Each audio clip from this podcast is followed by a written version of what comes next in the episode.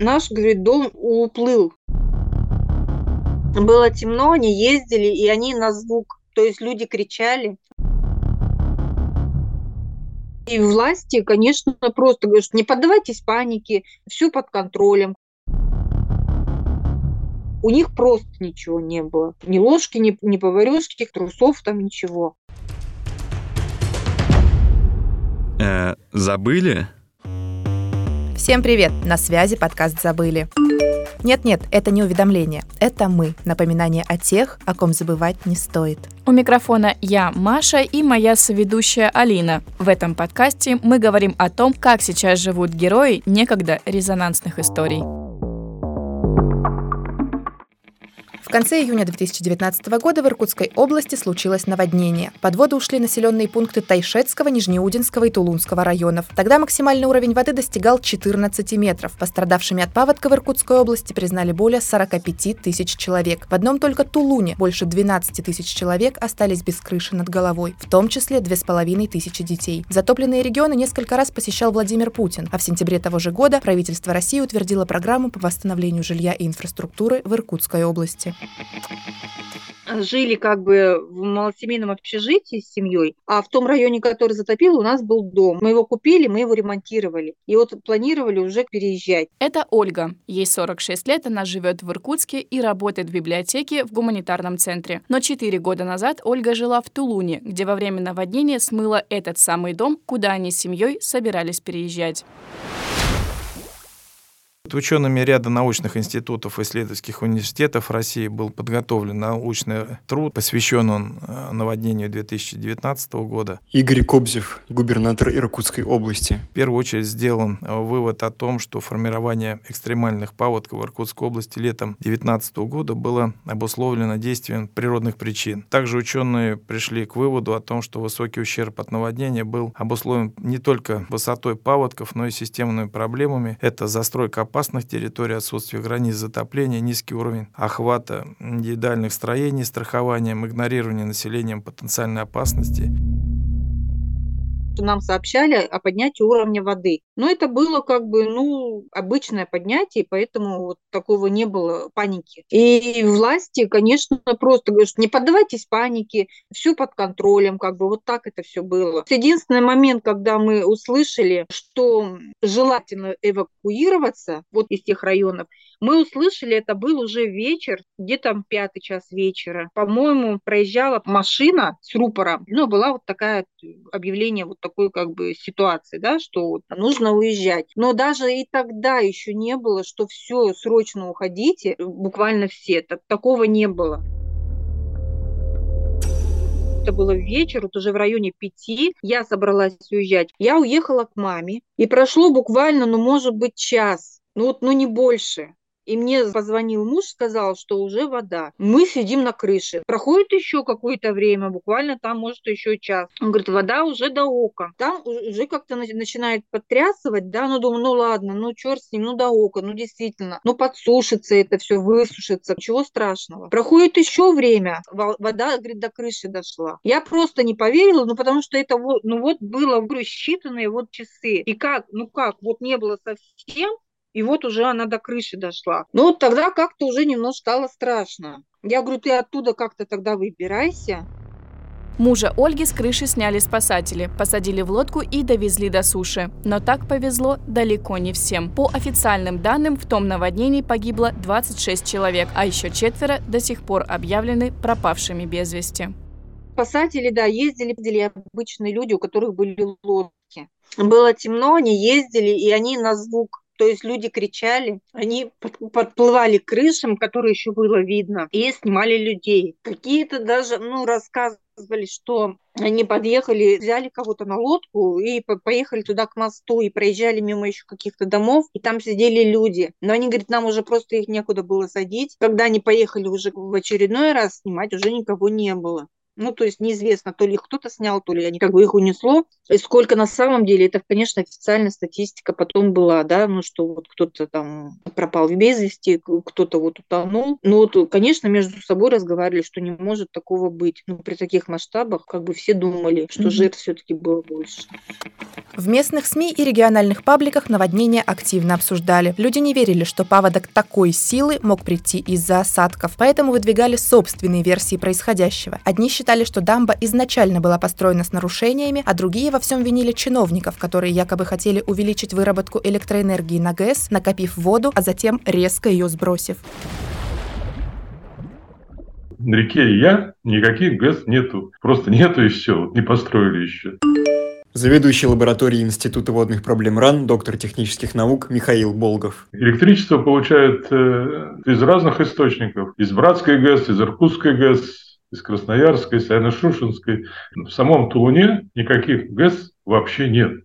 И тоже была идея, что вот там кто-то поднял уровень воды, но это, это невозможно в принципе, потому что уровень воды в Братском водохранилище набирается годами. И сказать, что она там за три, за три дня вдруг поднялась настолько, что затопила Тулун, это, конечно, бред сумасшедшего. Просто никакого отношения ГЭС к наводнению на Тулуне не имеет, потому что Тулун находится гораздо выше, чем э, уровень воды в Братском водохранилище, уж если говорить конкретно. Просто был сильнейший паводок за все годы наблюдений. Да, ошибки были про проектирование дамбы, которая защищает город Тулун. Э, она плохо спроектирована, непонятно как и кем, но ее разрушило. Но в данном случае наводнение было гораздо выше, чем даже те уровни, на которых она была бы построена, если бы все было правильно. Вот, вот какая проблема. Убытков и жертв было очень много.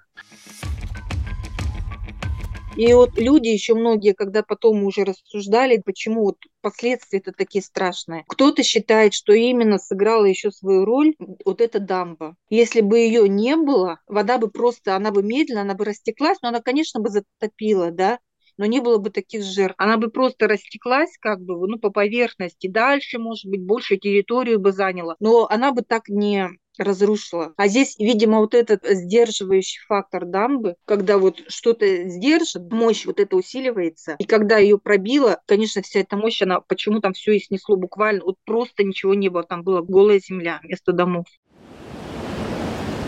Эй, забыли? Потом проходит время, вода начинает э, оседать, опадать, уходить. И пришло, да, действительно понимание, что нету дома. Мы надеялись, что наш дом, ну, успел еще как бы в этот момент попасть, да, и он просто где-то уплыл, и, ну, где-то все равно прибьет. Муж мне говорил, что вряд ли его, скорее всего, уже разбило. Ну, потому что и с силой, и с другими домами, когда сталкивается я объявление писала, что, может быть, кто-то видел, ну, может, табличка сохранилась или как-то кто-то, может, такой дом видел. Ну, никаких отзывов не было. И муж говорил, что, да, уже не нервируй себя и меня не нервируй, потому что я уже все свыкся, что, ну, все, его нету. А я как бы очень долго, ну, я не знаю, я просто не ожидала даже, что он будет, у него будет такая реакция спокойная, потому что этот дом делал он. А меня вот даже не, даже почему-то не столько дом, но, может быть, потому что мы, ну, как бы еще не жили там, там постоянно. А вот именно вещи, фотоальбомы были, вот детские, которые со школы, с садика, постельное белье, которое, ну, новое, просто в упаковках еще было, ну, вот это постельное, я вообще думаю, ну, вот куда-то же оно же в упаковке, оно вот уплыло, где-то прибьется, кто-то найдет, ну, как бы какие-то вот такие вот мысли, мне почему-то так было этого жалко. В первый день после наводнения власти организовали 17 пунктов временного пребывания, где разместили 1200 человек до 9 июля 2019 года. Потом остались только 5 пунктов уже долговременного пребывания. Два в Тулуне и по одному в Нижнеудинске, Чунском и Братском районах. В таких пунктах остались 613 человек. Остальные пострадавшие решили остаться в своих разрушенных домах, жили у родственников или снимали квартиры. Для тех, кто решил арендовать жилье, предусмотрели компенсацию в 12 тысяч рублей в месяц на семью до конца 2019 года.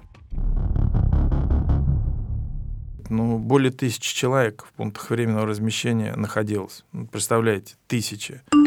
Игорь Кобзев, губернатор Иркутской области. Это дети, это семьи, это пенсионеры, это одинокие люди. Конечно, такая ситуация. А если это ребенок, детский сад, а если это школьник, ну хорошо, что в тот период в школу не ходили, да. А пенсионеры, как они там Многих направляли, в том числе стационарные пункты пребывания старшего поколения, а детские оздоровительные лагеря. То есть такая кампания была непростая, но с точки зрения мобильности были организованные пункты для тех, кто лишился жилья или кому оно было подтоплено. Организовывалось горячее питание, пайки раздавались. Потому что я сама работала в культуре, мы тоже, мы сразу же как бы на второй там день приехали на работу, мы поехали в управление культуры, привозили вот эти хлеб, ну, какие-то вот такие продукты, да, первой необходимости. И мы фасовали просто по пакетам и приезжали с деревень, те, которые оказались подтопленные, э, с района районов и забирали, вот грузили просто вот эти пакеты для людей, вот без ничего остались, да, чтобы хотя бы вот на первое время было что-то кушать. В центре города, вот на возвышенности, куда вот не дошла уже вода, там в библиотеке был организован штаб. Вот эти военные, когда приехали помогать, вот там был штаб организован там стояли по улице, на площади палатки, а, то есть какую-то оказывали помощь, медицинскую, там, если психологическую, я не знаю, может быть. Потом начали вещи поступать, очень много вещей, завалены просто у нас холл был вещами. Воды же не было очень долгое время. Отключена была вода по всему городу, потому что была водозаборная башня, это тоже затоплено. Всего с момента наводнения пострадавшим собрали и направили несколько сотен тонн продуктов питания, одежды, обуви, постельных и бытовых принадлежностей, а также средств гигиены. Во-первых же сразу вопрос стал, а куда идти? Ну, то есть как, одно дело, когда подтопило, и потом вода ушла, ты идешь и начинаешь просто это, ну, высушивать, вычищать, да. А другое дело, когда идти-то некуда, домов-то нету. Полная была, понимаю, растерянность, а потому что просто не понимали, а что будет и куда идти. Ну, дадут, допустим, те же деньги, и что с ними сделаешь? Я знаю, вот коллега моя, они вообще реально потеряли все. То есть они просто, когда уже пошло наводнение, они просто зашли, забрали свои какие-то вот вещи, которые вот сейчас я могу взять, сели в машину, отпустили собаку с цепи, потом потому что ее уже некуда было. И они просто поехали к маме, там, другой э, микрорайон. То есть у них вот буквально то, что было на них осталось. Если у нас, допустим, в той же малосемейке какие-то вещи, там у мамы какие-то вещи, там детские или еще что-то оставалось, у них просто ничего не было. Ни ложки, ни, пос... ни поварешки, как говорится, ни трусов там, ничего. Второго жилья не было. Причем в этот дом они переехали, по-моему, года два как. В конце июля в Иркутской области началась вторая волна паводка. 27 июля в Тулуне выпала почти месячная норма осадков, и уровень воды в реке Ия снова поднялся. На этот раз максимальная отметка уровня воды была уже не 14, а 11 метров, но это все равно превышало критические пределы. Каком-то все равно люди еще находились, видимо, от, то, от того, да, от первого состояния, что ну, случилось, случилось, страшно, но уже терять-то уже было нечего тем, кто потерял. А остальные, они понимали, что до них уже, наверное, не дойдет, потому что все равно видно было, что это уже не такая волна, не, не такой силы, вернее, да, что разрушать уже такие разрушения не будет. Поэтому как-то прошло ну, более-менее спокойно. Там... Да, люди как-то знали, как реагировать. Продолжалось же это очень долго. Если сразу на волне вот ажиотажа, растерянности какой-то, может быть, непонятно было, да что схватиться, чем заняться. А потом-то все равно это уже проходит неделя, вторая, третья, это уже обыденная жизнь становится, люди привыкают уже, люди ко всему привыкают. Решение о социальных выплатах гражданам, которые потеряли жилье, приняли почти сразу. 19 июля 2019 года жилищные сертификаты получили первые шесть пострадавших семей, а всего с 2019 по 2022 годы свидетельства на получение социальной выплаты реализовали более 7 тысяч семей. В 2023 году по судебным решениям выдали свидетельства еще 7 семьям тот период суды работали, знаете, как так оперативно, что нам было понимаемо, что семья точно не, не, бро, не останется. Ко мне подошла женщина, когда я посещал район, я уже не помню ее имя, отчество, а мы были в пункте временного размещения в Тулуне. И она подошла, говорит, вот смотрите, у нас была семья, там показывает двое детей, она был муж. Муж получил компенсацию и развелся со мной. Где мне жить? И вот, понимаете, таких историй, индивидуальность семейных, тоже силы, эмоции, постоянная, вот даже монолог, потому что многие не понимали, как им, в общем-то, доказать, что это их земельный участок, и почему они должны отказываться. Ну, в общем, ситуация непростая была ну, в нашем случае это была целая эпопея, так как когда сообщили, что будут давать компенсацию за утерянное жилье, как бы деньгами, там, сертификатом, да, то сразу же был такой момент оговорен, что если у кого-то есть еще жилье, то эти люди не получат. А так как у нас же, у нас была малосемейка, в которой вот мы жили-то, да, она 17 квадратов, вот мы в ней четвером проживали. Ты сказали, если у кого есть хоть какое-то жилье, вы компенсацию не получите. И люди, конечно, были в таком шоке, как? Ну это же тоже наше жилье, нам его никто не подарил, мы вложили в него деньги, как раз тот же материнский капитал, мы вложили в него силы, мы столько лет проживали в этой малосемейке на 17 квадратах, да, чтобы опять там же остаться. Ну, в общем, это вот опять это был просто стресс. То есть после вот этого всего и опять, ну, начался уже как бы другая ситуация с тем, что мы ничего в итоге не получим, ну, за то, что потеряли. Мы, во-первых, так как я была собственником одна, муж у меня был гражданский, мы, ну, не расписанные. Дети и я прописаны мы в этой малосемейке были. И нам потом через суд пришлось доказывать, что, во-первых, мы одна семья, и, ну и, соответственно, имеем отношение все к этому дому, а не, не только я одна. Мы это доказали через суд, все вышло постановление, что я, вот муж, отец, еще отец его на тот момент там прописан был, и вот двое наших детей. Как бы все, с этим вопрос решили решили. Но мы, соответственно, смогли на, претендовать на эти деньги только после вот суда, потому что до этого как бы кто мы, мы никто. Только после того, когда вот ну, мы получили на руки вот эти документы, что действительно э, мы проживали, мы тоже получили по 100 тысяч на каждого. На такое вот ЧС федерального уровня, где, если брать материальную помощь по 10 тысяч, получил более там, 47 тысяч человек. Представляете, это город. Считайте, город весь. Финансовую помощь в связи с утратой имущества первой необходимости получили больше 24 тысяч человек. Там разные же суммы, там 10, 50 и 100. То 50 тысяч, более 6 тысяч человек получили за частично утраченное имущество первой необходимости. И по 100 тысяч, когда полностью, более 17 тысяч человек. Представляете, какой масштаб масштаб трагедии. По-моему, 19 семей получили времени пособие по миллиону рублей. Они являлись погибшими, и мы уже там на каждую семью уже область выплачивала на погребение в размере там более 7 тысяч рублей. То есть масштабы приличные. Мы вот, даже в России не было таких масштабных событий. Забыли.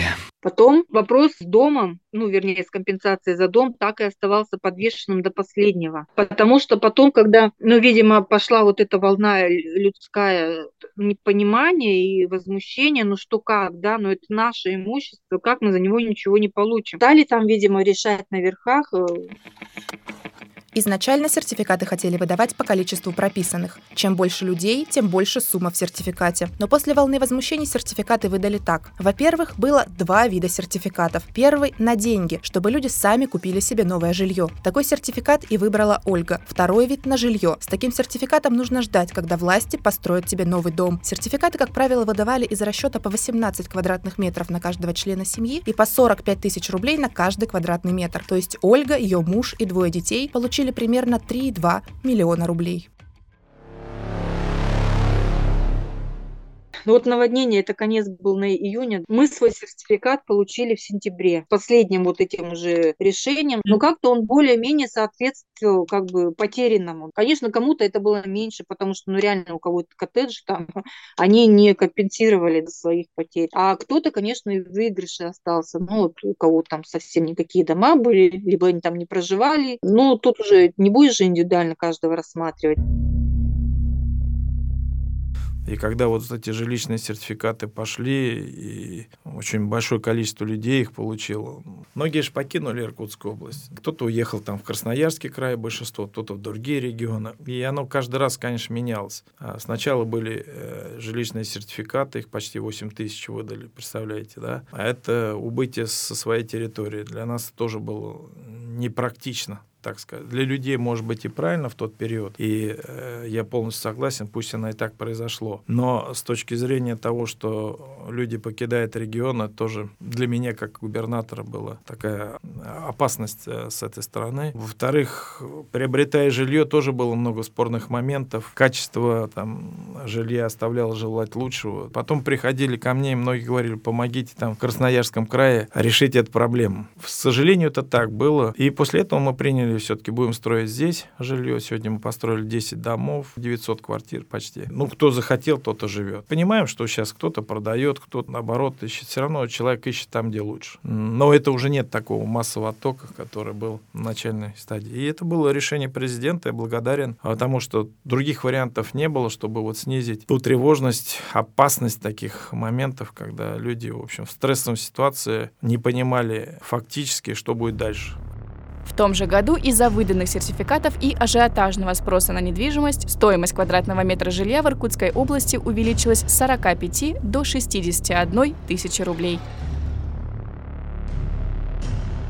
Если у нас, например, до наводнения квартиру можно было купить ну, чуть за миллион, допустим, двухкомнатную квартиру небольшую, да, там, может, миллион двести, я не знаю, миллион сто. Но так, когда э, стало известно, что люди получают сертификаты и их рассчитывают по средним э, ценам области, а, а это было как бы уже стоимость хорошей квартиры, например, в том же Иркутске, у нас цены подскочили в разы. То есть наши вот эти квартиры, они стали стоить 3 миллиона. Дома там и были и за 5 миллионов миллионов, и за 6. Мы тоже поездили, да, когда выбирали, искали, квартиры смотрели, трехкомнатные смотрели. Они были в 2 700, 2 900, вот такие цены. Но они были ну, обычные самые, то есть без каких, даже были вот просто без ремонтов. Обычные советские квартиры. То есть там еще надо было, соответственно, вложить в эту квартиру, чтобы жить, да, нормально. Но мы дом не смотрели, а вот моя знакомая как раз, они искали дом себе. Они столько их пересмотрели, это, говорит, ну там понятно, что вроде деньги вот они есть, да, но их, ну даже рука, говорит, не поднимется отдать, ну потому что ну, там просто были вот, ну не развалюхи, но не за такие деньги. Но люди, да, вот пользуясь вот этой, что у вас же сертификат, а жить вам негде, цены-то особо не упали с тех пор. Во-первых, они подскочили потом и в Иркутске тоже, и она, эта волна держится. То этот вопрос, он и особо-то не поменялся. Может быть, потому что до сих пор еще строятся дома в Туне. Может быть, кто-то еще, ну, я не знаю, да, может быть, кто-то еще до сих пор не получил, не знаю, я, может быть, сертификаты еще не все налично пользованы, может быть, на, как, за счет этого цены тоже не падают, люди люди еще рассчитывают. Не знаю, как-то вот интересно такой момент. Цены подскочили, а упасть забыли. Экономика сыграла свою роль. И это мы видим везде, там, где идут финансовые ресурсы, всегда идет злоупотребление. Мы видим это на протяжении многих лет и с точки зрения цены за квадратный метр в жилье и, наверное, цены по продуктам питания, ну, потому что люди получили какую-то финансовую помощь, то есть спрос раздает предложение, и этим стали многие пользоваться. Это есть факт. Ой, забыли. Новое жилье в затопленных регионах начали строить в августе 2019 года. Соответственно, через год расселили 66 семей, а к концу 2020 года построили еще 13 многоквартирных и 128 индивидуальных домов, куда расселили около тысячи семей. Строительство продолжается и сегодня. В Тулуне появились два микрорайона – Березовая роща и Угольщиков. Кроме того, строятся объекты спортивной и социальной инфраструктуры. Но выставлено там очень много. Конечно, тогда пустили, привлекло это все внимание всех организаций, которые хотят куда-то вложить деньги, да. Были, конечно, очень много благотворителей. Помогли, вот я знаю, школа шестая, в которой у меня дети учились. Так как она, видимо, рядом, может быть, или вот в зоне затопления находилась, нашлись, я не помню сейчас вот уже тоже эту организацию, какая-то спортивная российская. Они построили стадион современный. И вот между нашими вот этими двумя районами там большой вот эти эту современную школу построили с бассейном, там, ну, все прочее, вот это вот. Еще один район, но там наводнения не было, но в том районе вот выстроили новый микрорайон из частных домов. Целую улицу там построили, и школу, по-моему, там. Но именно те территории, которые полностью исчезли, да, а, их даже не отстраивали. Там, то есть там просто все осталось, оно заросло. Ну, убрали, конечно, все эти остатки, да, какие там еще были, а, почистили весь, весь этот мусор, но там жилье там не строят. И как бы сразу нам было всем сказано, что если у кого-то дома сохранились целость, вы можете их там вывести под дачу. Но тех, где вот э, снесло дома, как бы там отстраивать ничего не будут. Жилье в затопленных районах решили не отстраивать, чтобы обезопасить население на случай очередного наводнения и больше не рисковать. На месте прибрежных домов в Тулуне планируют разбить парковую зону. Мы сегодня сдаем школу. В Тулуне, в Нижнеудинске, а в Тулунском районе, в Тайшете мы строим образовательные учреждения. И не просто так, а 1275 мест. То есть большие пространства для того, чтобы жители остались, жили дальше продолжали жить. Ну, дамбы строим. 11 дамб мы все-таки в этом году завершаем. Не только дорожное полотно, а объекты спорта, здравоохранения, образования, культуры. Большое количество объектов, там более 264 объектов, представляете, где нужно, а не только как жилье, но и как социальную инфраструктуру нужно будет достраивать. Поэтому сегодня уже больше 70% выполнено. История такая, что в зону ЧС не попали, в том числе и жилые помещения, они пострадали от близко расположенных грунтовых вод, то есть первую зиму они развалились, и мы, у нас вот полторы тысячи семей, еще уже 900 семей мы построили для них жилье, а почти 500 семей еще вот ждут своей очередь. Поэтому масштабы, конечно, колоссальные. Еще у нас осталось 400 397 семей. Поэтому эти люди ждут. По данным Интерфакс, около тысячи семей, пострадавших от паводка, так и не реализовали свои сертификаты из-за роста цен на жилье. А некоторые из тех, кто выбрал не денежный сертификат, а новое жилье в Тулуне, до сих пор не дождались домов. Строительство ведется уже четвертый год, но очередь на заселение пока дошла не до всех с учетом того, что это Байкальская природная территория, это госэкспертиза экологическая, с учетом того, что это сейсмичность высок, 9 баллов у нас, то у нас глав госэкспертиза тоже до 6 месяцев. Поэтому а все проектные решения, которые делаем, они касаются, в общем, долгоиграющей такой формации. Конечно, жители тоже обращаются ко мне, и строители тоже подводят, не выполняют свои взятые обязательства. Здесь, ну, где-то критикуем, где-то заставляем через прокуратуру. Все-таки это было финансирование федеральное, и они должны понимать, что зона ответственности у них пятилетняя. Вот эта история, как бы, она еще есть, сейчас продолжается. Понимаем, что это было не так профессионально, может быть, сделано. Пусть устраняет. Ну, абсолютное большинство в целом довольны. И строят очень много домов. Квартиры получают люди, вот, которые пострадали. И что еще вот важно, ну, видимо, это как бы все вот на этой же волне привлекло внимание городу. Ну, какие-то инвестиции, да, город получил. Стал, возможно, больше участвовать в каких-то программах. Видимо, запущена была программа по расселению из ветхого там жилья. Ну, то есть, как бы подвижки вот такие положительные, конечно, все это дало. Не, не только вот пострадавшим, да, но и в целом городу. Много там что-то отстраивали, какие-то в центре и, и дорогу, там тротуары какие-то делали, площадок очень много сделали, таких вот детских, ну и типа зон отдыха, как бы небольшие такие скверики